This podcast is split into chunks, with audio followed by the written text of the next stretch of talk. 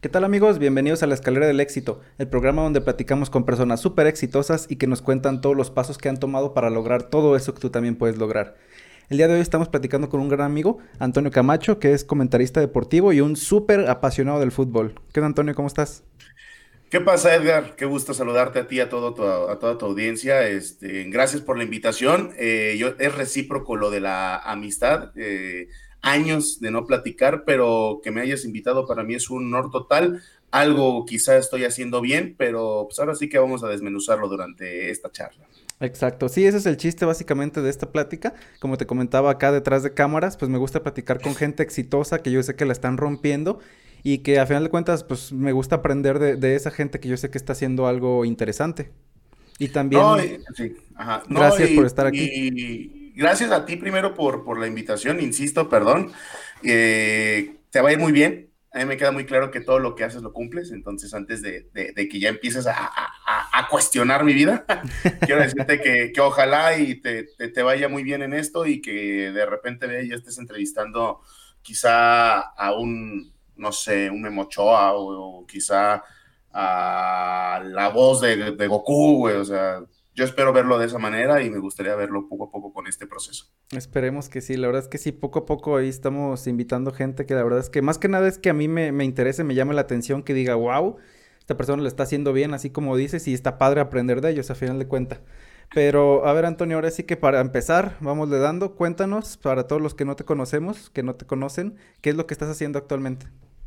Bueno, actualmente yo estoy como narrador, comentarista, eh, generador de contenidos en TUDN Radio. Eh, TUDN Radio es es una de las tantas cosas que tiene la empresa Univision y Televisa. Nosotros estamos enfocados para Estados Unidos, eh, estamos de costa a costa, estamos en todo Norteamérica eh, con narraciones de todos los partidos del fútbol que pueden existir. De repente hasta yo cosas que no pensé que, que tenían razón de ser, pues ahí están en las narraciones y también pues en programas, ¿no? De debate, de polémica. Actualmente pues también soy generador de contenido propio en redes sociales, también trabajo con un periodista llamado Pedro Antonio Flores, el el, Ágala, y después de cinco años me mantengo como director o, como jefe de prensa, como jefe de comunicación en Gorilas de Juanacatlán, que es una tercera división profesional. Eh, nadie sabe de la tercera división profesional, culpa mía, pero pues básicamente estoy en, ese, en esos ámbitos ahora a mis 27 humildes años. Qué padre, ¿no? La verdad es que digo, a final de cuentas estás haciendo muchísimas cosas y pues todo obviamente está como que muy interesante para platicar.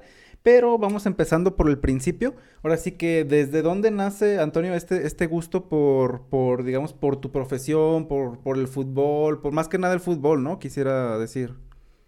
Pues mira, el amor por el fútbol, tú ya me conociste en una etapa de adolescencia en donde pues yo siempre traía playeras de fútbol, eh, pero todo empezó desde pequeño. Creo que mi papá dice que su mayor bendición, abro línea, maldición, fue haberme puesto el fútbol en la cara, porque nunca he dejado de consumirlo desde los 4 o 5 años. O sea, yo nunca dejé de consumirlo. Yo desde, desde pequeño yo traía el balón en la mano y, siempre pateándolo, siempre jugando de portero. Siempre mi papá, pues, tratando de, fomentar el deporte, me ponía como irme a, a, los equipos, ¿no? Los equipos de las escuelas, de la primaria, de la secundaria. Y después ya eh, pasó un lapso, yo creo que de los dos, tres años que me alejé del fútbol porque pues uno en la escuela va, va, conociendo otras cosas, pero de repente a los 11, 12 años volví por ese gusto buscando ser futbolista profesional. Eh, no lo logré, eh, creo que, creo que pues, los cachetes no, no me, me demuestran que no lo logré, pero después de eso pasa lo de venirnos, de venirnos a Guadalajara por cuestiones del trabajo de mi papá y de alguna manera yo siempre supe que si no iba a ser futbolista profesional, iba a ser este, comentarista. Siempre quise estar cerca de la noticia. Eh, uno va creciendo y va entendiendo y comprendiendo cuáles son sus gustos o cuál es su perfil. Y poco a poco me empecé a dar cuenta que esa parte del periodismo se me daba. Y también de cierta manera estar cerca de la noticia, o como dirían algunos, chismeando, pues, o sea, ahí medio platicando con las personas y, y desde morro, o sea, la neta, yo tengo fotos con 25 playeras de fútbol y con un buen de balones que tuve y mi papá siempre me dijo que, que yo siempre estaba con un balón y que no me importaban los demás juguetes. Y además de, perdón, además de, digamos, este gusto por el fútbol y todo, o sea, jugarlo, pero también te gustaba, digamos, verlo, también ibas a los estadios, todo eso, siempre estabas ahí presente.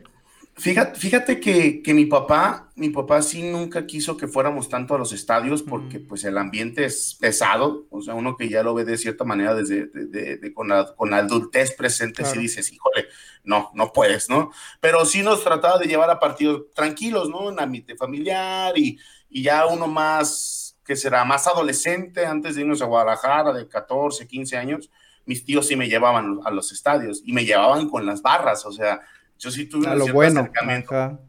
No, lo pesado, o sea, te acercabas a las, a las gradas y pues ya olía mota y a, y a coca, güey, o sea, es la neta. Y uno, pues, uno entiende que no tienes que estar cerca de eso, o sea, creo que uno desde morro sabe qué está bien y qué está mal.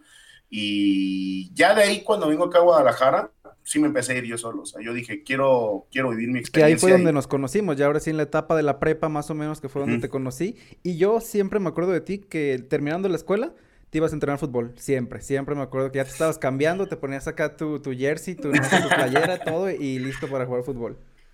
Qué bien te acuerdas, qué bien te acuerdas, sí, porque yo, yo recuerdo que salíamos a la una de la tarde y, y, me ponía la ropa porque tenía que irme a jugar o, o tenía que llegar directo nada más a, a, comer y pasarme a entrenar y yo terminaba hasta las ocho o nueve de la noche, ni tarea hacía, creo que ni tú ya hacíamos tarea, güey. sí, la verdad. la verdad no, o sea, creo que ahí está mal que lo diga, pero pues eh, la prepa pasas con los ojos cerrados. Y sí, literal me iba corriendo a entrenar y así fue durante toda la prepa hasta que llegué a la universidad y pues la universidad sí te consume bastante. Sí, de hecho es otra de las cosas que quería platicar contigo porque tengo entendido que tú estudiaste comunicación o qué fue lo que... Sí, ¿verdad? Sí, sí, sí. Sí, estudié comunicación. ¿Cómo fue ahora sí que ese descubrimiento? Porque como dices, tú querías ser futbolista profesional. ¿Cómo fue el encontrante en decir, sabes qué? Este, no sé, a esta edad ya debería de estar casi debutando y cómo fue decir ahora sí que, oye, ¿sabes qué? Tengo este gusto, pero también tengo otras cosas que puedo hacer y que sé que me salen bien. ¿Y cómo te decidiste estudiar también esa carrera? Eh, fue un tema difícil. Eh, fue un tema difícil, fue en el último año de la prepa. Mi papá se acerca conmigo y me dice, oye, ¿qué vas a estudiar? Ya tienes que pensar en tu futuro. Y yo de, ay, güey, o sea, ya de repente ahí te das cuenta, 17, 18 años, eh, yo siempre pensé que un, morro debutante tendría que estar a los 18, que sea ya en, fuerzas básicas, ¿no? Entonces ahí, ahí me cayó el 20, o sea, sí fue como, güey, pues la neta no, no te dio, o sea, y no me dio no por falta de talento, me dio por falta de, mentalidad, que es otro tema muy bueno, o sea, es falta de, mentalidad, de autoestima, de ganas, quizá. Y, y me dicen que quieres estudiar, nosotros no te vamos a imponer nada y la verdad es de que pues toda mi vida he consumido fútbol, toda mi vida he consumido contenidos de, deportivos, de periodismo, los shows de ESPN, TUDN, Fox Sports. Y yo le dije, quiero estudiar comunicación, yo quiero ser comentarista deportivo. Y mi mamá me mentó la madre, güey.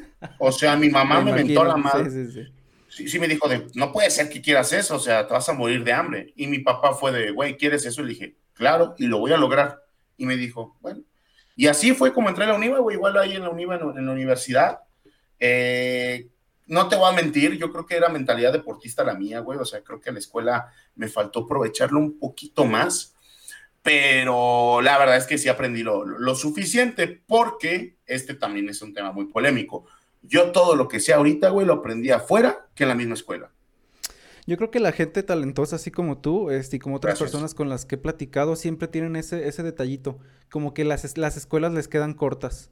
Y la verdad yo también lo viví, yo también he visto que siempre a mí la escuela me ha quedado corta, todo lo que quiero aprender siempre lo aprendo por mi propia persona, lo busco en internet, ahorita ya es mucho más fácil pues tener todo este acercamiento a las redes sociales en las que puedes pues ver cursos, por ejemplo me metí un curso para hacer este podcast, o sea un curso de, ¿cómo se llama? De locución y pues es mucho más fácil aprender, digo, depende de la persona, pero yo creo que así, así tú lo estabas también tomando, ¿no?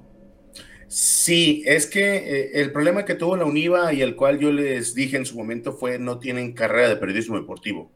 Te dan periodismo general, te dan comunicación en, en edición. Es que era ciencias y técnicas de la comunicación. A mí me enseñaron la mano de obra. y también la parte de comunicación organizacional.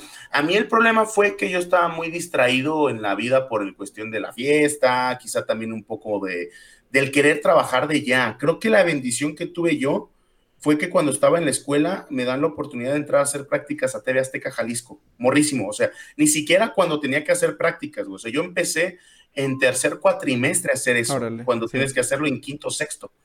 Hermano, yo me, metí desde pequeño y, ahí estuve un año y, me decían, güey, es que la tarea, le decía, güey, perdón, pero yo hago mi tarea a, donde puedo porque tengo que ir a TV Azteca Jalisco a, seguir trabajando.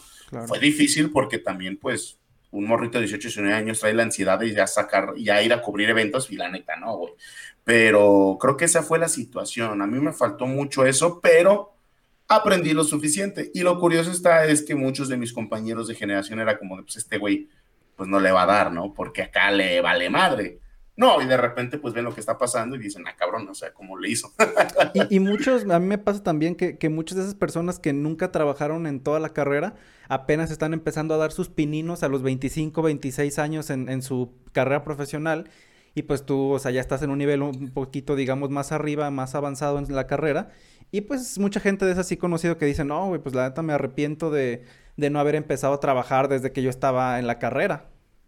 El eterno estudiante, yo, yo, yo lo dije, ¿no? Tengo una conocida la cual, la cual admiro porque mis respetos para estudiar, ya es maestra, imagínate, o sea, ya se aventó una maestría y ya es maestra, pero te das cuenta que su, estilo de vida es ese. Y creo yo que el verdadero valor, güey, de lo que te puede dar una universidad es, una, los contactos, y dos, el hecho de que puedes empezar a trabajar desde antes, ¿no? Entonces, yo siempre he pensado que cada persona tiene su proceso de vida, cada persona tiene su momento, o sea, puedes graduarte a los 27 o a los 20, o en mi caso, por ejemplo, que me costó cinco años entrar a tu DN, yo me tardé cinco años, hubo gente que, tengo un amigo al cual admiro y quiero mucho, que es Max, él, está en la escuela y entró en tu DN, pero es un, es un privilegiado, güey, de lo que hace, entonces, pues yo siempre he dicho, con calma, pero pues también esa calma tú, tú mismo te la pones, ¿no? O sea, si quieres trabajar desde ahorita, pues hazlo, güey, o sea, nunca sabe qué te puede funcionar a futuro.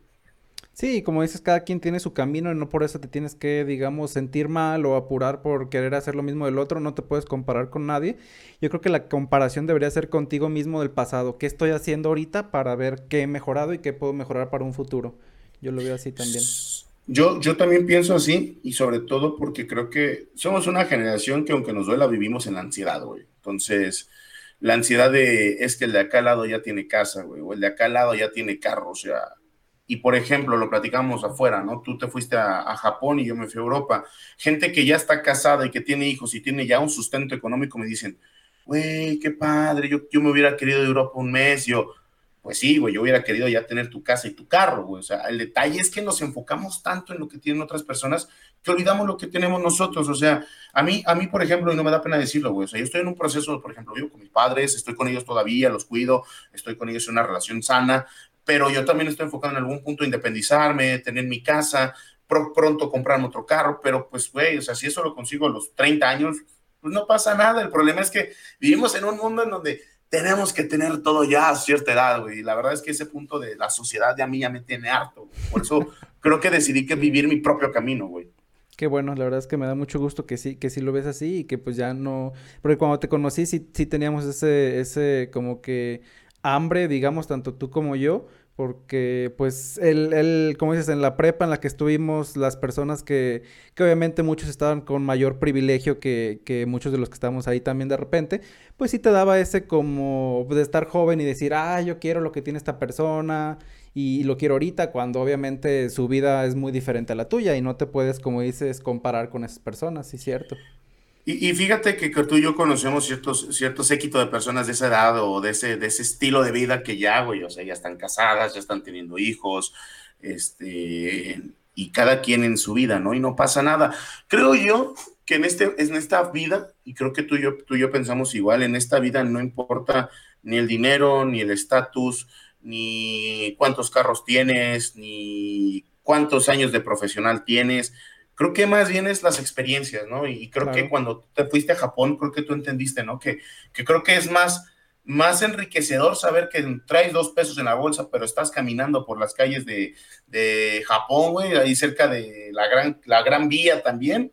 O, o, por ejemplo, en mi caso, que me tocó literal este, caminar a las 2 de la mañana por Bélgica, güey, porque se retrasó un vuelo con el miedo de que alguien te va a saltar, pero no va a pasar nada. No te van a saltar ahí en Bélgica, claro. Exactamente, y estás con la chamarra porque estamos a menos 10 y dices, güey, esto me lo voy a guardar de por vida. Y, creo que a veces nos preocupamos más por tener una 10 pesos en la bolsa cuando dime qué vas a hacer con 10 pesos, güey. No te sirven a veces. No.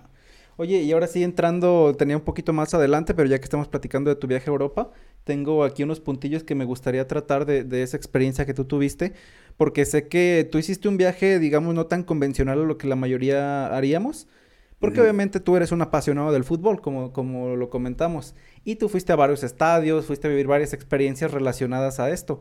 Tengo entendido que te hice una foto ahí con la orejona. Este, Cuéntame ahora sí cómo fue tu experiencia vivirlo desde un apasionado del fútbol, estar allá con equipos tan grandes como lo son pues, el Barcelona. Mm, híjole, mira, por ejemplo, este viaje me lo aventé 35 días, visité 11 ciudades, eh, pero en cada ciudad, obviamente, aparte de ir a museos y demás, yo tenía la misión de conocer estadios, ¿no? Entonces, me faltaron estadios por quizá ya la parte económica. En Londres me faltó conocer todos los estadios de los de la Premier League, pero pues fue porque la neta ya no traía dinero y andaba malo del estómago. Eso es una, eso es, tengo que decirlo como es. Pero, por ejemplo, el momento que más yo eh, guardo son dos. Uno, el poder ir a Manchester, a Manchester a ver un juego de Manchester United contra Liverpool. Oh, bueno. Exactamente, o, sea, o sea, 22 de octubre de 2019, yo renté un Airbnb a 30 minutos del estadio. Oye, qué curioso, yo estaba en Japón también en octubre de 2019. Es, que de hecho estábamos en las mismas fechas, me acuerdo que, o sea, yo, yo, yo, hacía refresh en, Facebook y veía que andabas allá. Sí, yo también de repente refresh y una foto en Japón y una foto en Europa, ya, qué chido. Exacto, o sea, tampoco estábamos tan, tan, tan lejos, güey. A ese punto, güey, de pues las coincidencias quizá también de la, de la vida.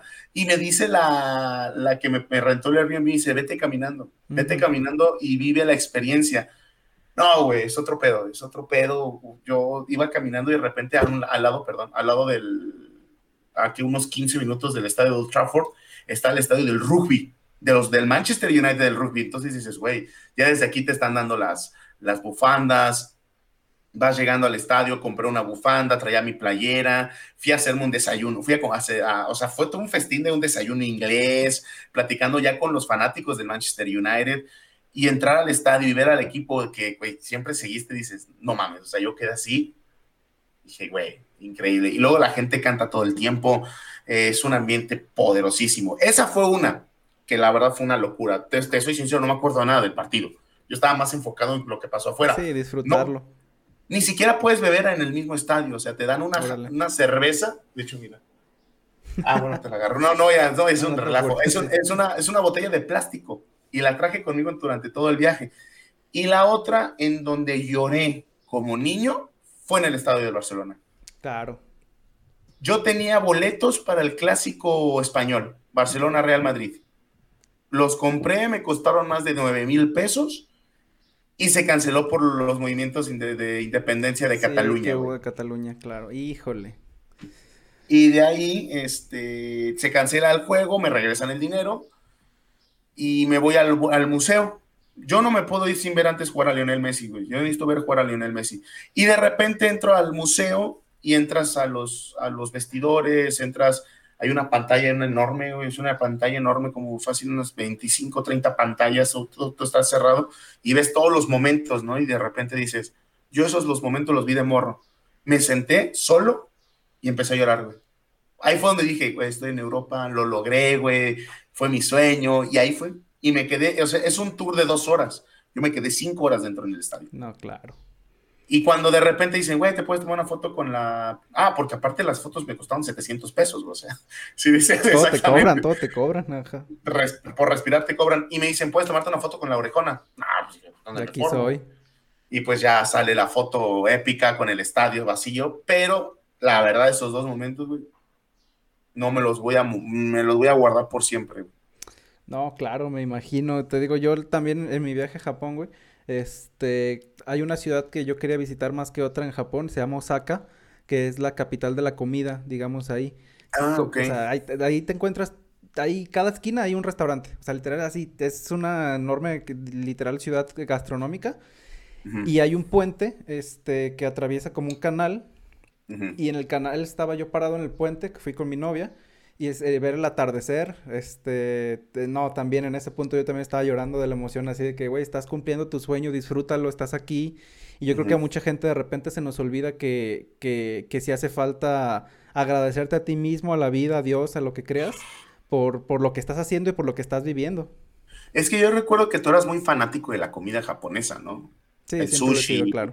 el gohan, el giro, sí me acuerdo, o sea, creo que alguna vez comimos sushi, ¿no? no voy a decir la marca, pero el restaurante está ahí por Guadalupe y, Patria, ¿no? sí, sí, sí. Sí, la verdad es que sí, yo siempre he sido un fanático de Japón.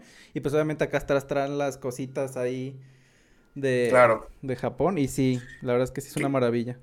Que yo recuerdo y que platicábamos mucho hasta de Pokémon, o sea, de todos los videojuegos. Pues de hecho jugábamos, no sé si te acuerdas que traíamos de repente un, un, un ¿qué era? El Game Boy. Un Nintendo 10, no me acuerdo. Sí, algo así, un Game Boy, no sé lo que sea. Y estamos atrás jugando, cambiándonos Pokémon y todo ahí en clase.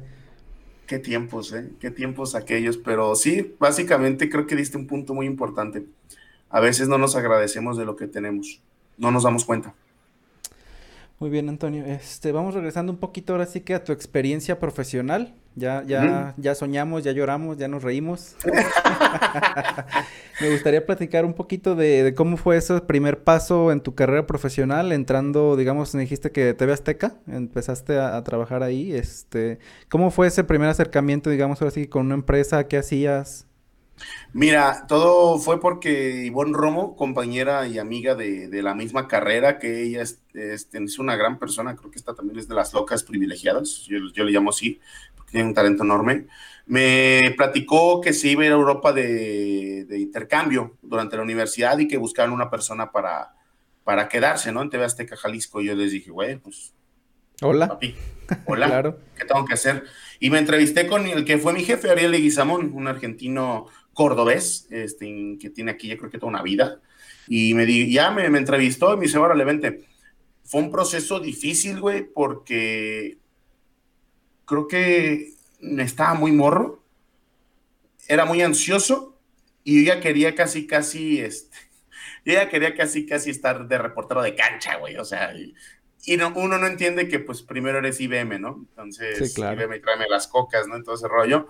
Y ya de ahí fue cuando, pues poco a poco me empecé a hacer como un espacio, más bien haciendo cosas de escritorio, y ahí con ellos fui dos, dos, tres veces a dos, tres notas, nada más. Y fue difícil, fue un ambiente muy tóxico, güey entre que todo el mundo se cree mejor que el otro, entre que tú eres un morrito que no está haciendo nada, que quién se cree, que tú eres un morrito que, que, te trajeron a hacer prácticas y, y, fíjate que uno que ya crece, pues uno entiende por qué está sin ambiente, ¿no? Pero estuve casi un año y yo no me quería ir, pero entendí que los procesos era de, ¿sabes qué? Pues mi papá se queda sin trabajo, yo ya no podía darme el lujo de no trabajar de gratis o hasta ponerle mi gasolina para ir a TV Azteca y le dije a mi jefe, ¿sabes qué, güey? Pues ya me tengo que ir, ¿no? Entonces, lo único que me dijo él fue, sé paciente, no comas ansias y, y no te agrandes. Creo que esa ha sido la palabra clave conmigo durante toda mi vida, todas las personas que, que han trabajado conmigo, no te agrandes. Y fue como decidí ya salirme y me metí a trabajar, güey, a una empresa que se llama El Tijuanense.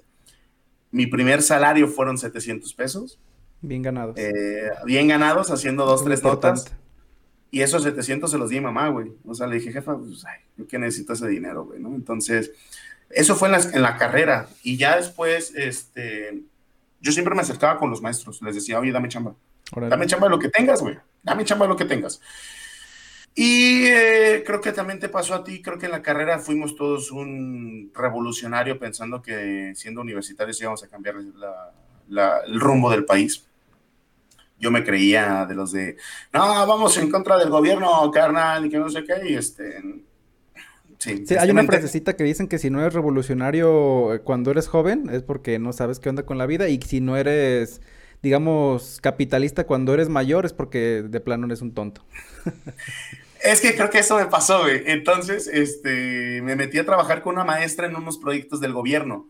Pero, güey, o sea, se supone que a mí al mes me iban a pagar cierta cantidad de dinero y no me pagaban, güey. O sea, y yo me, me enojaba y tampoco le trabajaban, no les pagaban a los brigadistas, estábamos en calles bien feas, ahí, este, yo sacando entrevistas, ellos ayudando a la gente de psicológica y legalmente, y, y yo de, güey, hay que hacer una revolución, hay que trabajar, que nos paguen, y la maestra me terminó mandando al carajo, ¿no? Y creo que jamás me a volver a hablar, pero yo sí fui de los de, conozco mis derechos y tú me tienes que pagar, ahí está mi contrato firmado y que no sé qué y de ahí me salgo de la carrera, ya salgo de la carrera y salgo de ese trabajo.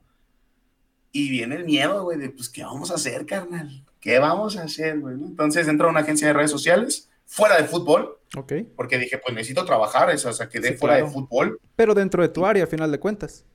Sí, el community Exacto. Exactamente. Las redes sociales me gustan mucho. El community manager me gusta mucho. Ya no me gustaría tanto trabajar en él porque pues creo que ya es parte de un proceso de, de crecimiento pero me corren a los tres meses, güey. me corren a los tres meses porque fue más fácil correr a alguien que tenía apenas un proceso de tres. claro. No, y a final de cuentas tienes un contrato por tres meses, lo terminas y sabes que ya no te lo renuevo y ellos se quitan de cualquier responsabilidad. Me, me corren y dije, pues bueno, tengo que buscar hacer algo de deportes. ¿Cómo lo iba a hacer? Ni idea. Y un maestro en la universidad me, me invita a narrar un evento que se llama la Copa Telmex Telcel de la calle a la cancha eran unos morros este, que salieron de la calle y me pusieron a narrar tres contra tres jugadores y estuve tres días seguidos narrándoles, güey, sin paga. O sea, yo me quedé sin garganta. Pero ahí fue, ahí fue el punto de quiebre para decir quiero ser narrador. Me gustó mucho. Sí, pues si hablo mucho, eso me gustó más. Y, y de ahí, a la, a la par que estoy en eso, me marcan de Goldstats, que es una empresa de estadísticas donde trabajé cuatro años y me dijeron, bienvenido a trabajar con nosotros. Era editor de video, yo era editor de video. Órale. Sí, eh, muy a todo. Sí, me ha tocado hacerle de todo, edición de video, de audio, este, de Photoshop, diseño, todo, narración, conducción. Y de ahí, pues trabajo cuatro años trabajo cuatro años, pero a la par de trabajar ahí, pues... ¿Y qué hacía la, empresa? Decías que es de estadística, tú estabas en el área de, edición de video, pero ¿qué, era lo que editabas? ¿Qué tipo de servicios partidos, Partidos de fútbol. Ah, igual. Partidos de fútbol, sí. O sea, que era lo tuyo. sí, fue mi primer trabajo, podríamos decir, de enfocado al fútbol. Nosotros nos enfocábamos, era, eh, Goldstats es una plataforma que entrega a, los clubes, a representantes, a jugadores, a, a periodistas, contenido de estadísticas. Y videos cortados conforme a un, protocolo de, estadísticas, de categorías. ¿Cuántas veces toca la pelota un jugador? ¿Cuántas veces tiro a gol? Y nosotros nos encargamos de hacer esas, esa mano de obra. Yo estuve así tres años, tres años con ellos, descansando solo un día, pero a la par yo dije, sí, está muy chido y todo aquí, pero pues yo necesito más varo, voy a usar. Sí, necesitas crecer a final de cuentas, tanto profesionalmente como obviamente pues, en dinero. Exactamente, y ahí fue donde a la par, a los seis meses de estar en, esa empresa, me hablan de Gorilas, mm. que es la empresa del dueño, es el hijo del dueño es amigo mío, y me dice, oye, queremos que manejen las redes sociales. Me asocio con un gran amigo, Sergio García, y con ellos también empecé a ir a hacer contenidos de redes sociales, entrevistas. Ahí fue donde me di cuenta que me gustaba más. Para los que no saben qué es Gorilas, ¿qué, es Gorilas? Ah, Gorilas de Juanacatlán es un equipo de tercera división profesional que se, que se maneja aquí en Jalisco, en Juanacatlán, Jalisco, a una hora de aquí.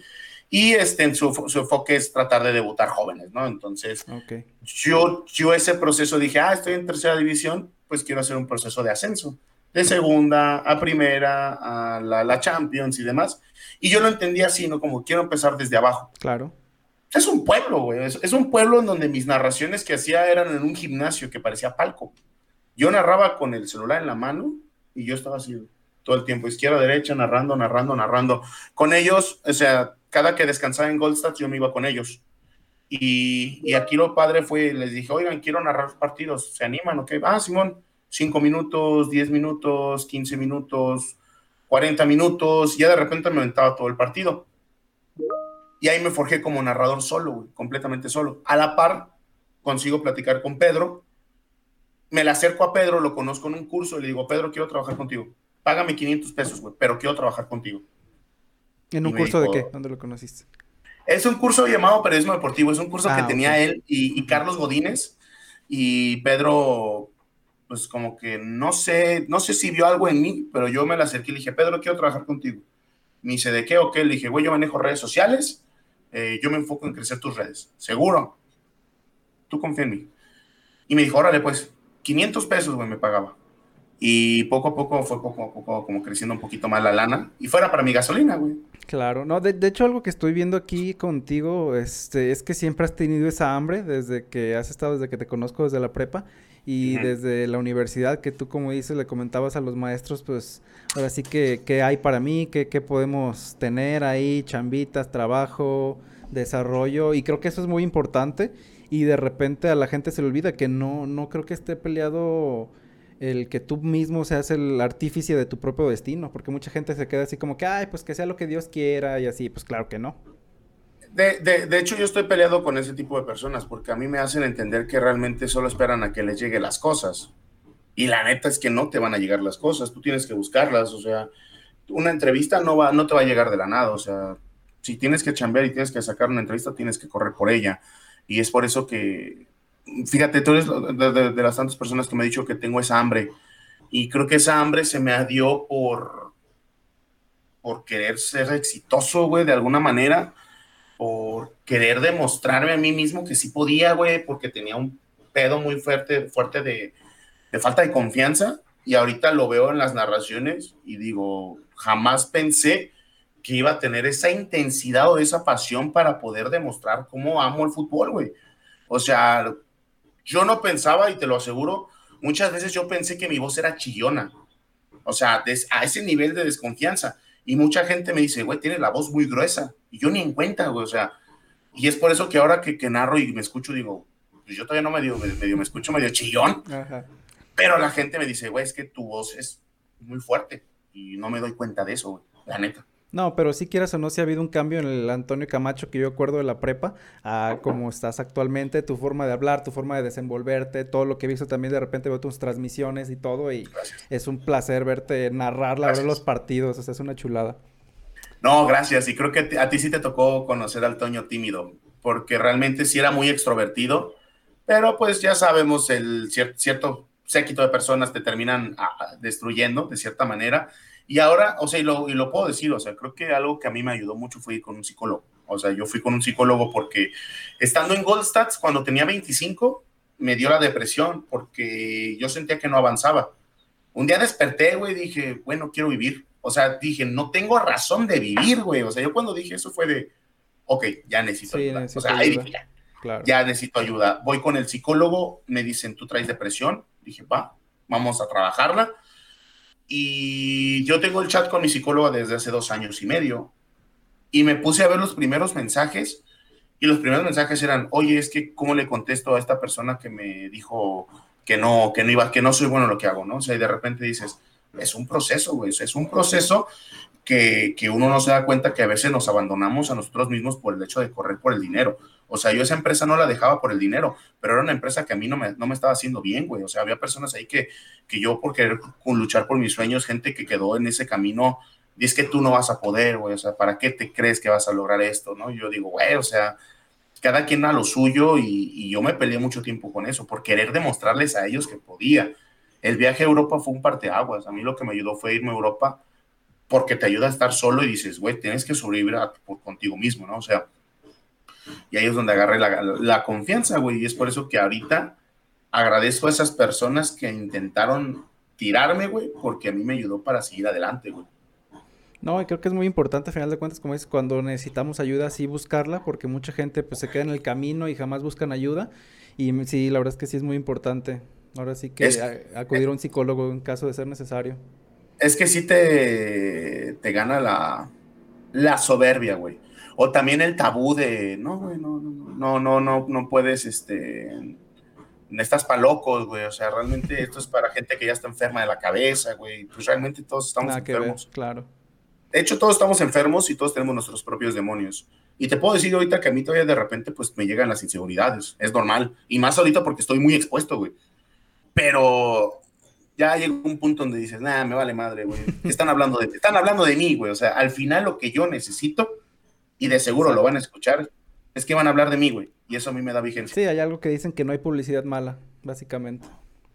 básicamente. Muy bien, pues ahora sí que empiezas a trabajar con, Pedro el Ágala. Este, ¿cómo fue esa relación que tú tienes? Porque me comentaste aquí detrás de cámaras que fue una relación casi de padre e hijo. Me imagino que es como tu coach, como muchas cosas que has sabido aprender de él. ¿Cómo fue esa relación? Pues mira, todavía trabajo con él. Eh, tenemos esa relación padre-hijo porque, güey, yo le agradezco todo. Yo, le, yo lo admiro porque mucha gente cree que en el medio es rascarse las manos por sí solos. Y la neta no, güey. O sea, hay gente muy amable, gente muy buena que, que te dice, órale, güey, vamos, te voy a enseñar. Y, yo quisiera ser así, yo quiero enseñar también, O sea, la gente que se acerca conmigo, yo quiero decirle, güey, haz esto, haz esto, y evita esto, ¿no? Él, con él empiezo a trabajar ganando 500 pesos, güey, manejando sus redes sociales. Y empiezo a narrar en gorilas y le digo, oye, güey, escúchame, dime qué opinas. No, pues me dijo, güey, narras horrible. pero porque, pues, güey, estás empezando algo, ¿no? Entonces, yo dije, ok, vamos a empezar siendo malos narradores, vamos viendo qué sucede.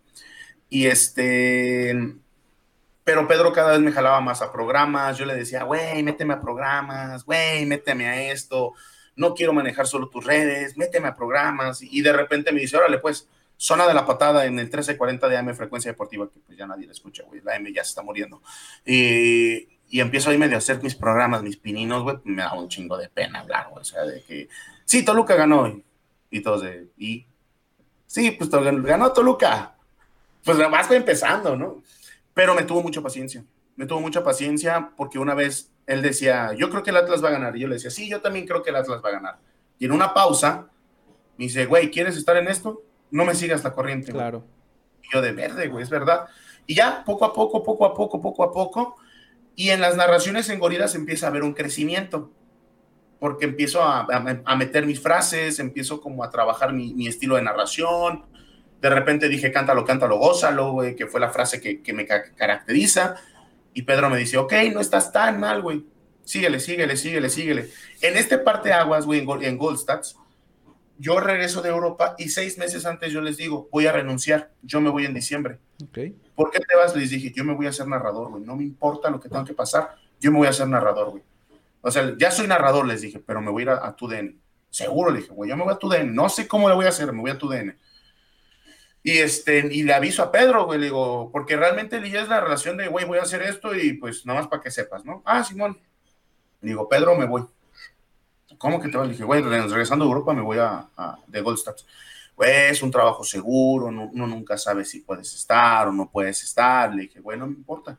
Y sí le dije, y tú me vas a ayudar a entrar a tu DN por mis narraciones. Y sí me dijo, no mames, pero está bien. O sea, sí me dijo de, bueno, mames, pero está bien aquí está lo cabrón, güey. salgo de, de Goldstats sin varo, güey, regresando de un viaje y me quedo sin chamba, güey. Y dije, pues mira, me va a quedar sin chamba un mes. Dije, voy a descansar un mes porque mi trabajo en Goldstats era de 12 horas diarias, güey, y un descanso nada más. O sea, pues empresa, empresa pesada, sí, sí, sí. la cual agradezco mucho y valoro mucho por varias personas. A José Manuel, Dani Barajas, Fernando Navarro, José, gente que estuvo ahí presente. Y este, y me quedo sin chamba y me voy a México con currículum en mano. O sea, yo agarro un vuelo, voy yo con mi abuelita, güey, me, eché una torta de tamal y este, y fui a Televisa, fui a TV Azteca, fui a Fox Sports, fui a ESPN, güey, ahí está mi currículum, güey, ahí está mi currículum, estuve en esto, estuve en esto, estoy, soy capaz, güey. Me encontré, de hecho, un periodista llamado Sergio Deep en ESPN. Le dije, güey, ayúdame a que alguien lo tenga no mames, admiro que hayas venido. Le dije, no me importa, no me importa que hayas dicho que haya venido. Güey, necesito que veas trabajo. Sí, claro, es lo más importante. Regreso a Guadalajara. Ah, porque también parte importante pues es bajar de peso, ¿no? Entonces necesitas pues bajar la, imagen y todo el rollo. Y me dice, Pedro, te conseguí un casting en tu DN Radio. Y yo, en la madre, güey. Yo sí dije, ¿es neta, güey? Me dice, sí, te van a buscar. Bueno, estaba haciendo un curso de locución en MBS, MVS, pues. Y me marca el que es mi jefe ahora, Omar Aldeco. Oye, ¿cómo estás, güey? Este, en febrero 26. El febrero 26 está el partido de, este, de estos dos equipos de la CONCACAF Liga de Campeones. ¿Quieres venir a narrar? Y le digo, ay, es que quizá no puedo porque tengo curso. Y, me pone, ¿es neta? le digo, no, no, no, Cuando reaccioné fue de, no, ¿Qué estoy haciendo? dije, no, sí voy, sí voy. Pero sí, me ofusqué, güey. Dije, no, sí, sí voy, sí voy, sí voy.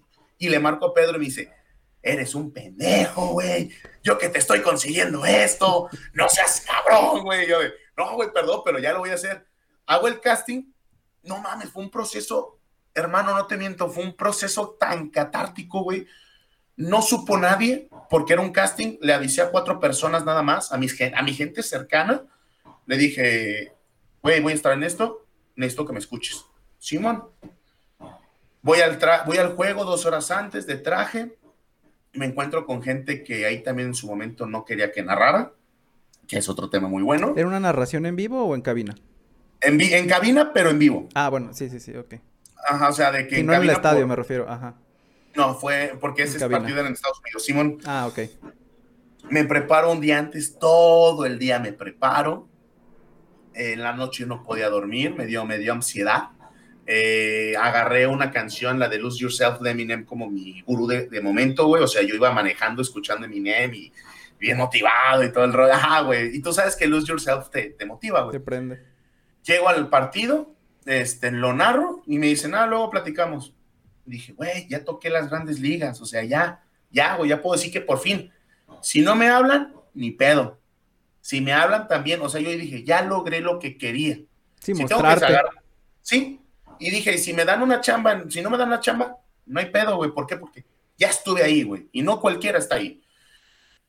Viene la pandemia, este, viene la pandemia y eso provoca que tenga que agarrar un, trabajo también de redes sociales, de, community manager. Y se viene todo el encierro, güey, valió madre. Y este, y pues no me buscaba ni nada. Y dije, güey, qué triste. Pero dije, bueno, no te desanimes, trabaja por afuera tus cosas. Empecé a trabajar, pues, mis redes sociales, YouTube, narrar cosas, pues, pues encerrados te ponen a hacer un chingo de cosas. Narré un torneo digital en, en una empresa en México, o sea, desde mi casa, así como estamos tú y yo y le mando, pasaron tres meses, y le mando un mensaje a, que fue mi jefe. Le dije, oye, no seas así, güey, aquí estoy, tómame en cuenta. No me olvido de ti, no te preocupes, pues simplemente, pues, güey, estamos en pandemia, ¿no? Sí, le dije, se complicaron todas las cosas y muchos proyectos se detuvieron, obviamente. Exactamente, y yo le dije, güey, tómame en cuenta, aquí estoy, tómame en cuenta. Y ya, este, a mí, a mí Pedro me dice, qué triste, güey, o sea, Pedro siempre me cuca mucho, Pedro es muy cabrón conmigo en el aspecto de, sabe que puedo dar más, y por eso me dicen, mm, es que él es mejor narrador que tú. Y yo de hijo de tu madre. O ah, bueno, es que pues todavía te falta, ¿eh? estás muy verde. Me dicen que me iban a, hacer narrar el preolímpico en Guadalajara, güey, que iba a estar aquí y se vino la pandemia. Después de que le mando mensaje, a la semana me dice, oye, está Pumas Toluca, ¿quieres narrar tu segundo juego?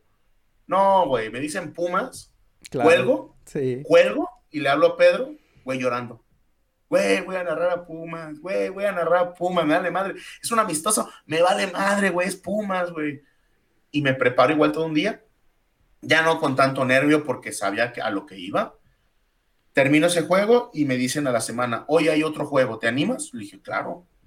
Y se viene la Liga de Expansión. La Liga de Expansión es la división de ascenso. Este, antes de entrar a, lo que comentas de la Liga de Expansión, yo creo, yo obviamente conozco que, no sé si le sigas yendo al Pumas, quiero suponer que sí, como dices.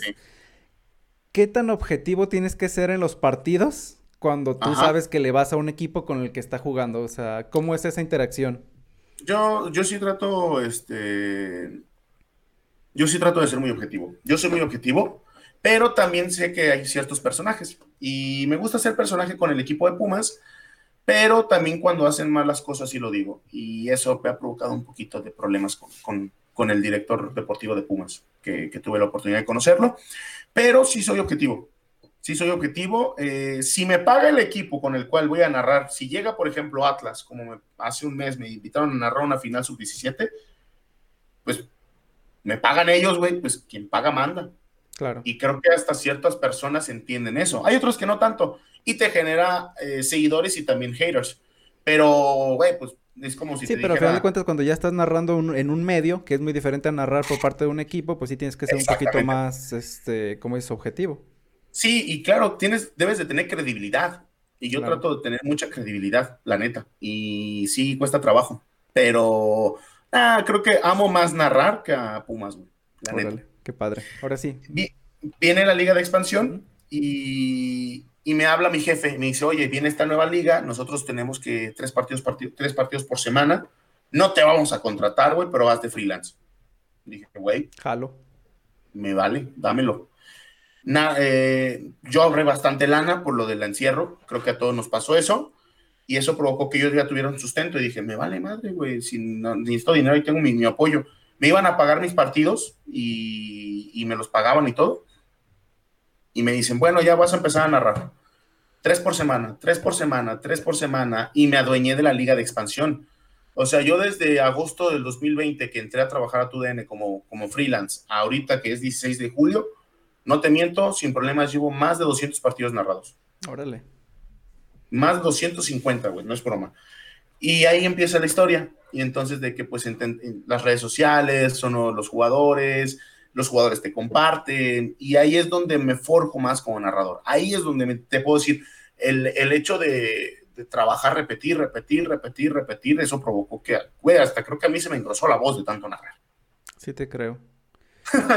Oye, ¿cómo ha sido ese, ahora sí que ese proceso, ahora sí que ya estando dentro de una cabina? ¿Cómo es? Porque digo, obviamente yo no he estado dentro de una cabina, también tomé un curso de locución, pero fue por desgracia ahorita en, en pandemia, fue todo así, este, por eso me compré el micrófono y todo, este, en videollamada. Pero ¿cómo es el, ahora sí que estar dentro de una cabina, narrar un partido? Porque yo, yo, por ejemplo, lo veo yo no podré estar narrando algo que estoy viendo en el mismo momento. O sea, me imagino que la agilidad mental que tienes que tener en ese momento debe ser pues, enorme.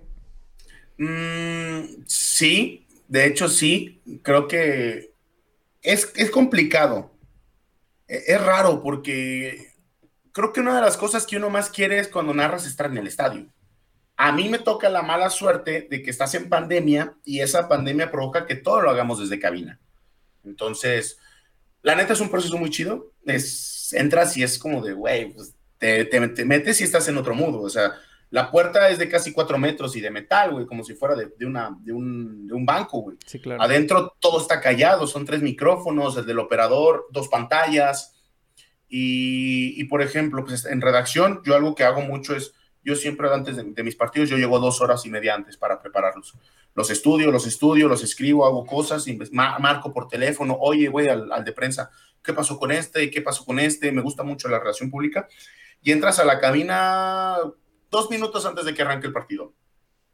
Te ponen los audífonos, te ponen el micrófono y te cambias, güey. O sea, es como, uf, o sea, es como, güey, y te ponen el sonido del estadio o te ponen un sonido genérico porque pues, no había gente y te metes, güey. O sea, es, o sea, de repente empiezas, ¿no? ¿Qué tal, amigos? ¿Cómo están? Qué gusto saludarlo. Y dices, ay, güey, o sea, ya cambias. Y es muy bonito, güey. O sea, siempre hace mucho frío en la cabina porque, pues, tanto, tanta computadora ahí, pues necesitas tener la, la, cabina 18, 19 grados y siempre estás con chamarra. La verdad es una experiencia increíble, pero creo que la que más he valorado por toda mi vida fue ir a narrar estadios. ¿Cuál es la diferencia también exacto de narrar un estadio a narrar ahora sí que en cabina?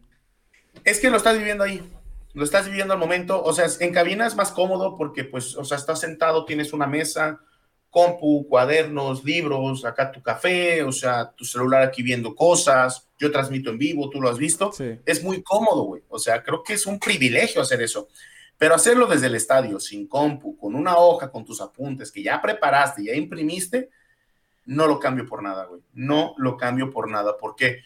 Porque ves a la gente bien metida, ves a la gente mentando la madre, mentándote a ti la madre por narrar el gol de tu equipo, del equipo que está jugando en contra, y a mí, por ejemplo, lo que me pasó es que en Tepatitlán eh, me tocó ir a narrar al Gregorio Tepa Gómez y yo tenía un palco y a un metro de distancia hacia abajo estaba la afición. Y como es radio, yo tengo que, que meterle mucha sazón, güey. Entonces, el tiro desviado y el equipo y, la gente se queda callada y, y todos voltean a ver de, güey, chinga tu madre, güey. O sea, no me. Y lo chido es que, como ve, y grité los goles y por pues, la frase y todo, y la gente se te acerca y es, güey, ¿cuántos años tienes? Les digo, 27. No mames, estás cañón, güey, una foto, güey. Y si dices, wow, o sea, creo que algo que también me ha gustado mucho no es la fama, güey, es el cariño de la gente que agradece que le des algo, güey, que les des algo, güey. Y eso, no sabes cómo lo amo, güey. Cómo amo esa parte, güey. La neta, güey. Es que la neta tú sí transmites mucho, tengo que sí he visto varias de tus transmisiones y eso. Y la neta sí se nota, o sea, yo que, que la verdad es que no soy tan aficionado al fútbol, digo, ay, güey, qué padre, o sea, está cantando ahora sí que un gol, porque te avientas unos gritotes así súper padres. ¿De dónde nace este? Como comentas del cántalo, cántalo, gózalo, ¿cómo lo sacaste de flote? Eh, todo empezó porque en Gorilas, pues yo empecé a decir tontería y media. O sea, es una plataforma de Facebook, güey, te veían dos personas Y pues yo decía tontería y media como para calar, decir cosas. Decía, pues tarde que temprano va a salir algo, ¿no? Y, de repente un día Gorilas gana 7 a 1. Yo ya no sabía qué decir. Y mi grito de gol ya estaba cansado. Dije, pues, pues, no sé. Y de repente va el gol, pero el balón va así. O sea, disparan de tres cuartos de cancha, bombean la pelota y el balón va, así, lento, lento, lento, lento, lento. Y dije, pues, ¿en qué momento grito gol? Y empecé, a a la pelota, cántalo, cántalo, gózalo, gózalo, cántalo, gózalo, gol. Y lo escuché y dije, güey, suena bien, o sea, no está tan mal. Y, ya de repente dije, ok, no, lo voy a dejar, cántalo, cántalo, gózalo. Y, y de repente antes, yo antes de los goles, o sea, metían el gol y era, remate, cántalo, cántalo, gózalo, gol. Y, y Pedro un día me dice, güey, está chida tu frase, es algo muy extraño, Nadie ha dicho eso después de un gol. Primero grita gol y después di tu frase. Y es más, métele más sazón. Cántalo, cántalo, gózalo. Y ese gózalo puede escucharse como otra vez gol. Y es por eso que lo cambio. Y me ha pasado mucho que subo los goles a las redes sociales con los jugadores etiquetados. Güey, me pusiste a cantar y gozar, güey, no manches, que no sé qué. Y se me quedó la frase. Y la neta, la neta, la neta, no soy personaje en medios, güey. Yo no soy personaje, soy yo intenso, güey. Tú sabes que siempre fue intenso. Sí, sí. Y, yo por eso siempre digo, recuerden que la vida es para cantar y gozar, güey. Gozar, güey, gozar, disfrutar la vida, güey, porque mañana te mueres, güey. O sea, es la neta, güey. No, y a final de cuentas tú que eres un apasionado literal del fútbol, pero cañón, pues no necesitas meterte en un personaje, porque a final de cuentas si tú te gusta tanto, el chiste no vas a transmitirlo y la verdad es que lo haces muy bien. Gracias. No, gracias. Y, la verdad es de que uno lo, disfruta mucho. Lo disfruta mucho y, para mí lo que yo quiero dejar como de trascender es que la gente siempre que recuerde un gol diga, ah, este güey me emocionó mucho y que eso provoque que el día que yo me vaya, güey, que Dios me lo quiera hacer pronto y toco madera, la gente esté feliz porque yo les dejé algo, güey. Yo les dejé algo. Claro. Aunque sea un poquito de felicidad, güey. Oye, ¿cómo ha sido ahora sí que ese proceso que tú has vivido de, empezar narrando partidos de tercera división? Veo que ya estás empezando a narrar ya partidos obviamente ya más este, grandes, no sé cómo comentarlo. ¿Cómo ha sido ese proceso?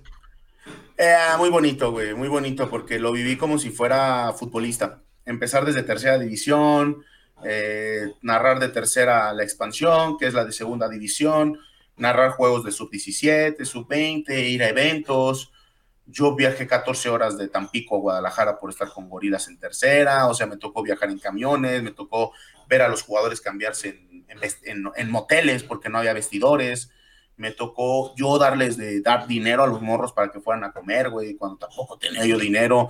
Mm, fue un proceso muy bonito, güey, o sea, yo te puedo decir que mi proceso como narrador ha sido, ha, ido ha ido creciendo pero también ha sido muy bonito. La neta, o sea, sí digo, valoro mucho lo que he tenido. Agradezco mucho que, que Dios me haya puesto en un pueblo donde pues no voltean a verlo, porque aparte nada más lo único que tienen es un río apestoso, güey. Y los amo a los cabrones y por eso lo digo así. Y, y de repente narrar segunda, yo dije, ahora quiero narrar en primera. Y en tu DN sí me confiaron en mí, pero no al 100% porque empiezas desde abajo. Me dan un partido de primera división. No, güey, yo me volví loco. Y de repente empiezas a narrar eh, con CACAF Liga de Campeones, narras la segunda división de los Juegos de Centroamérica, güey, o sea, me tocó un juego de Haití contra Canadá, güey, o sea, güey, no, nadie, sabe quiénes son, güey. Pero eso provocó, una vez narré un equipo llamado Managua, Managua contra Olimpia, güey, de Centroamérica, pero eso provocó un, penal, un güey cobró un penal Opanenca y es un español que ahorita ya es mi amigo, güey. Qué padre. Que vio, que vio mi gol y dijo, güey, me encantó tu gol, me encantó cómo lo narraste.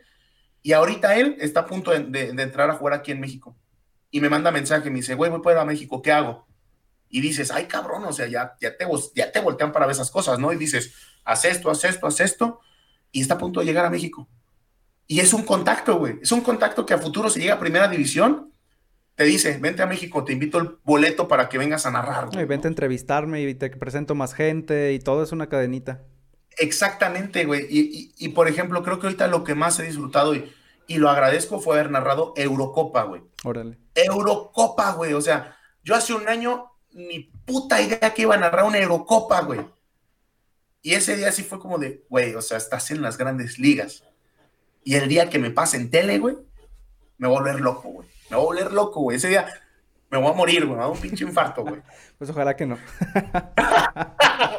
es más, te lo voy a decir a ti y que, y que, lo voy a decir por primera vez aquí. El día que yo narre en tele un mundial, el logo de los mundiales, yo me lo voy a tatuar, güey, en la pantorrilla. Hecho. En exclusiva. O sea, yo, yo me voy a, tatuar ese logo porque para mí ese momento va a ser, va a ser mi sueño, güey. Ese día yo voy a llorar como niño en el estadio, güey. Eh, eso y narrar un partido de Pumas en el estadio. Claro. Y lo vas a lograr, vas a ver. Gracias, gracias. Oye, este, veo que ya también empiezas a tener un poquito de interacción, como dices, con jugadores, con directores técnicos. Este, ¿has tenido alguna entrevista o algo con ellos? Sí, de hecho, eh, en, la Liga de Expansión tiene su programa llamado Pasión por la Expansión en tu DN. Y, y mi jefe, mi jefe es muy exigente. Mi jefe me dijo, yo quiero mínimo por semana una entrevista con cada jugador. Una. Y yo dije, güey, pues pues mira, la verdad es de que a mí la relación pública sí se me da bastante. Cuando yo estaba en Goldstats, yo trabajaba de manera directa con la Federación Mexicana de Fútbol, con los jefes de prensa de cada liga, la Liga Femenil, la Liga de Expansión, la Liga MX, y este, ni cuando estaba la Copa. Y yo mantuve muy buena relación con ellos y, me acerqué y les dije, güey, la neta me pasó esto, ¿qué onda? ¿Me ayudas? Y me pasaron todo el dossier de prensa de todos los, todos los contactos de todos los equipos. Qué padre. Y yo les marcaba, les decía, oye, ¿cómo estás? Tú DN Radio, güey, estoy narrando estos partidos. ¿Qué onda, güey? Pásame jugadores, ¿no? Y, de repente lo chido es que te dicen, sí, y te pasan el contacto. O sea, lo chido es que te pasan el contacto. Entonces ya de repente, pues si uno metía gol, pues ya lo etiquetas, ¿no? ah, se, te agradecen, ¿no? O sea, una vez me tocó un jugador que me mandó un mensaje, Gael Acosta, me dice, oye, ¿puedo utilizar tus goles, güey? Y yo, güey, pues claro, adelante. Pues son tuyos. son tuyos, güey. O sea, tú me hiciste gritar gol, güey. Y me dice, es que tú me gustó más como lo narraste tú que en tele, güey. Y yo dices, cabrón, o sea, y mi crecimiento se está dando también por redes gracias a ellos. Entonces eso ha provocado mucho que ya los jugadores tengamos contacto, a veces me pasan información, a veces los mismos técnicos. Eh, hay uno llamado el Místico Pereira que jugó en Cruz Azul, ayer lo entrevisté. Ah, qué padre. Y me, y me manda mensaje por afuera y me dice, güey, o sea, gracias, o sea, gracias por, por entrevistarme bien, o sea, y ya eso te, te provoca amistades, te provoca amistades, te provoca que te metas a un mundo hermoso, güey. Es hermoso este mundo, güey. Es hermoso platicar con tanta gente de esa manera, güey. Sea, o sea por, por, ejemplo, eh, mi sueño siempre fue narrar con Pedro, güey. Porque yo Pedro lo vi desde morro narrar, güey, en Atlas. Y de repente mi jefe me dice, vas a narrar, con vas a narrar un Pumas Puebla con Pedro. Y yo de, güey, no seas así. Y le mando mensaje a Pedro, güey, nos toca narrar juntos. No, hombre, los dos llegamos de camisa, güey, con saquito, este, con nuestro juego bien preparado. Me dice, prepárate diseños juntos, los dos grabándonos. Y me dice, ya fue en, radio, ahora quiero que sea en tele. Y yo de, ¡ah! Está bien. Eso, eso, pronto, pronto. Dios, Dios quiera, güey, Dios quiera. Pero sí, así han sido las cosas, güey. Qué padre. Oye, este, eh, te vi ahí también en tus redes sociales que hay dos jugadores súper famosísimos que te mandaron saludos ahí desde, creo que fue el Mundial de Rusia o algo así, o qué, qué fue, Kikín Fonseca y Osvaldo Sánchez. Sí. ¿Cómo te eh, sientes al respecto? No, güey, es una chulada, güey. Y sabes qué es más bonito saber que esos saludos cuando era un, un personaje que estaba en Goldstats, dices, güey, wow. O sea, Osvaldo para mí es mi ídolo. Osvaldo es mi, mi, sensei en, la portería, ¿te acuerdas que era portero? Y Kikín, pues, fue campeón con Pumas, ¿no? Y, cuando trabajé con Pedro en el Mundial, él me dijo, vámonos al Mundial, güey. Y yo, pues, no, güey, es que pues, tengo que trabajar. Y, pues yo pendejo, ¿no? Pero, pero trabajé desde la oficina con él en redes sociales aquí desde Guadalajara. Y este y de repente le digo, güey, pásame saludos, ¿no? De gente que pues, tú sabes, ¿no? Y, y, de repente, pues ya, este, me manda esos saludos y fue de, güey, no mames, o sea, no me esperaba eso.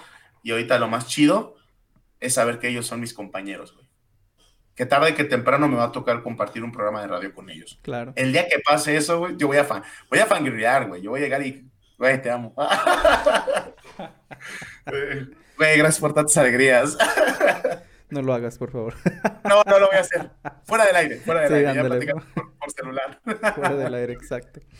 Qué padre, de verdad es que me, da mucho gusto todo lo que has logrado y yo sé, te he visto desde lejos cómo has batallado, cómo has trabajado para lograr todo eso.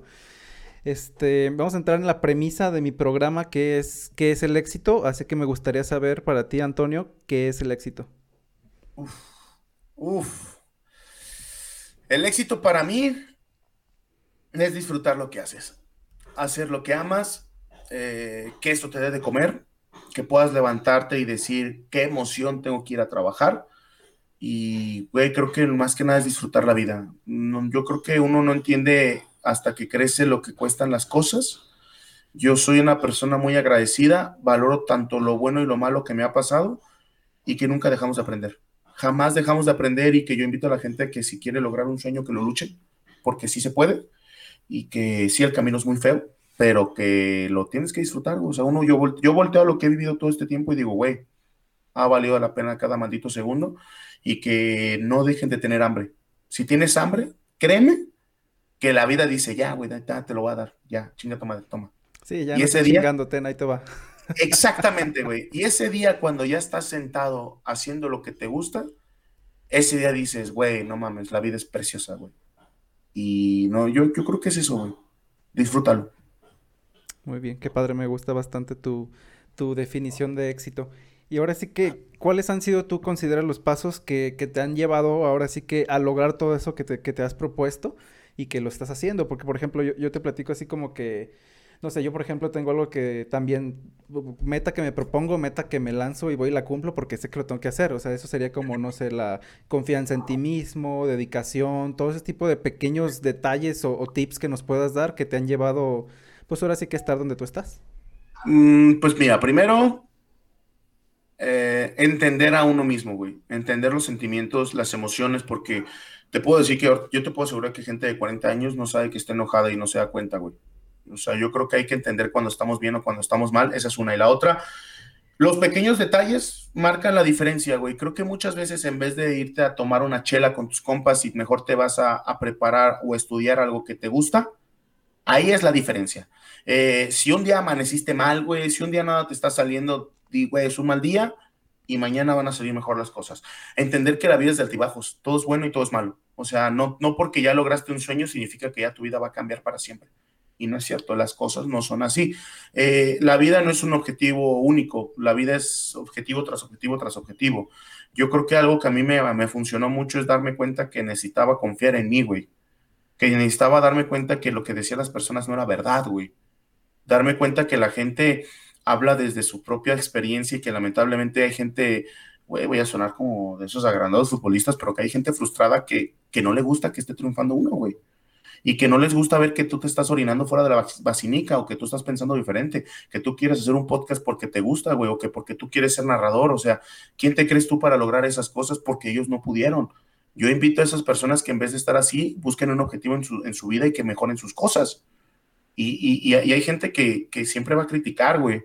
Y gente que lo agradezco que lo critique. ¿Por qué? Porque significa que voy bien y que vamos bien.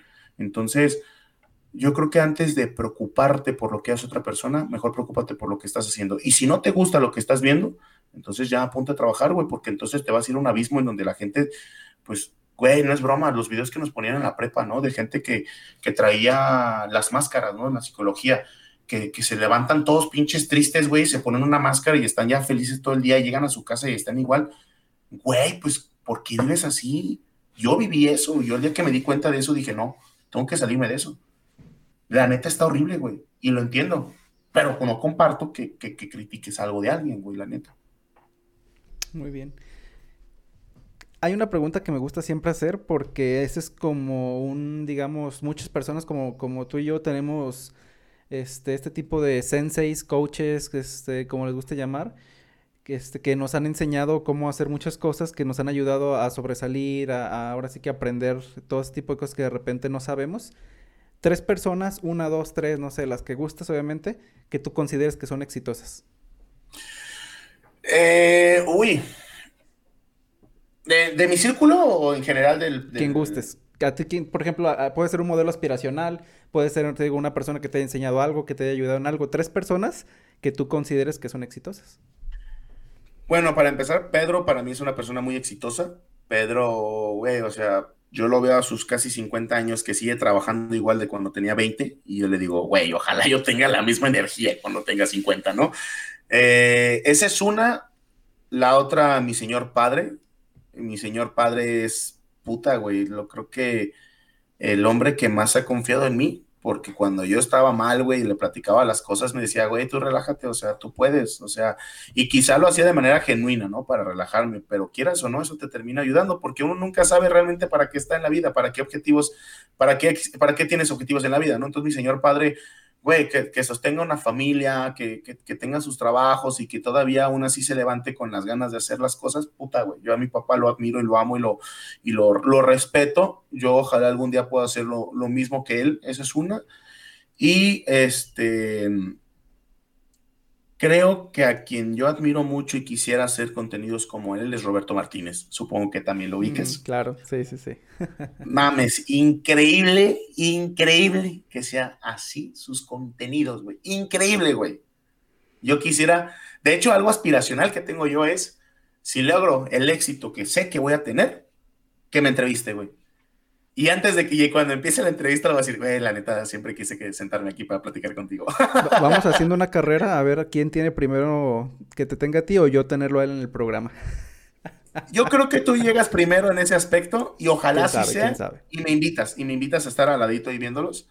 Pero yo creo que es algo aspiracional y creo que también tú lo tienes, porque esa silla es privilegiada. Entonces, mis respetos para su trabajo. Hay mucha gente que admiro y mucha gente que respeto, pero a las, a las que se me vienen a la mente ahorita son esas. Qué padre. Este, te has enfrentado obviamente a muchos retos a través de tu carrera profesional. ¿Cuáles han sido algunos que tú digas, híjole, este me dio para abajo, este se me complicó mucho y cómo te has sobrepuesto a esos retos? El, el que dirá la gente, güey. Creo que esa parte fue muy difícil para mí. Yo era una persona que emocionalmente, si a mí me decían, güey, estás gordo, puta, güey, yo ya estaba en el suelo llorando. Y tú lo viste. Tú lo viste todos los días conmigo en la prepa y me pasó cuando empecé a narrar, pues obviamente no eres bueno, güey, y te escuchas mal. La neta, no pasa nada. Y uno de los personajes que yo conozco se llama Diego Peña. Diego Peña, ahorita te puedo decir, es un gran amigo, güey, pero que cuando yo lo conocí recién, pues obviamente uno se acerca y dice, oye, pues cómo escuchas y todo ese rollo, ¿no? ¿Cómo ves? Y le pasé un video de un gol y sí me dijo, güey, narras del pito, güey. No tienes nada que rescatarte este, no tienes ritmo, no tienes voz, no tienes nada, eh, tu frase no se escucha bien. Me dice, la neta no puedo rescatar nada, güey, perdóname con lo, por como te lo digo. Y cuando me lo dijo fue de, ay, cabrón. O sea, ese tipo de comentarios a mí me, me hacían entender que tenía que renunciar, güey. Hubo días que dije, ya, güey, voy a renunciar, ya, güey. Mejor me pongo a trabajar, sacar dinero, ya, güey. Y cuando, y hay una frase que no se me olvida me dice, pero no te preocupes, nadie nace, nadie nace narrando. Claro. Cuando, cuando me dijo eso, yo lo sentí muy burlesco, güey. O sea, fue como, ah, va, güey, o sea, acepto la otra crítica, pero esa me caló, güey. Llego a narrar mi primer casting y a la primera persona que veo de frente es a él. y yo, ¿qué onda, güey? ¿Cómo estás? Y con la, ah, ¿qué onda, güey? Y se volteó, güey, o sea, existe cierto celo entre los narradores, es normal. Sí, me imagino. Y ahora que ha pasado un año, nos toca ir a narrar la final a Tepatitlán. Puta, güey, locura de que todos de trajecito y ya todo bien preparado. Yo hice una producción de un programa previo con videos, con audios y todo. Y este, y ahorita que ya hay una amistad, me marca. Güey, te quiero desear lo mejor, espero te vaya muy bien. Este, échale muchas ganas, no cualquiera puede hacer esto, eres privilegiado. Le dije, güey, muchas gracias, ¿no? Todo chido. Regresamos, pues fue todo un día, y me dice, güey, felicidades, llevas muy bien los partidos, tienes buen ritmo, tu grito de gol es muy bueno, has mejorado muchísimo. Y ya cuando me dijo todo eso, le dije, güey, te diste cuenta que, dije, la neta no lo guardo como rencor, lo guardo como motivación. Y le enseño el mensaje, porque todavía lo tengo en Messenger. ¿Recuerdas esto? se me queda así, le dije, güey, eso me lo dijiste tú hace tres años.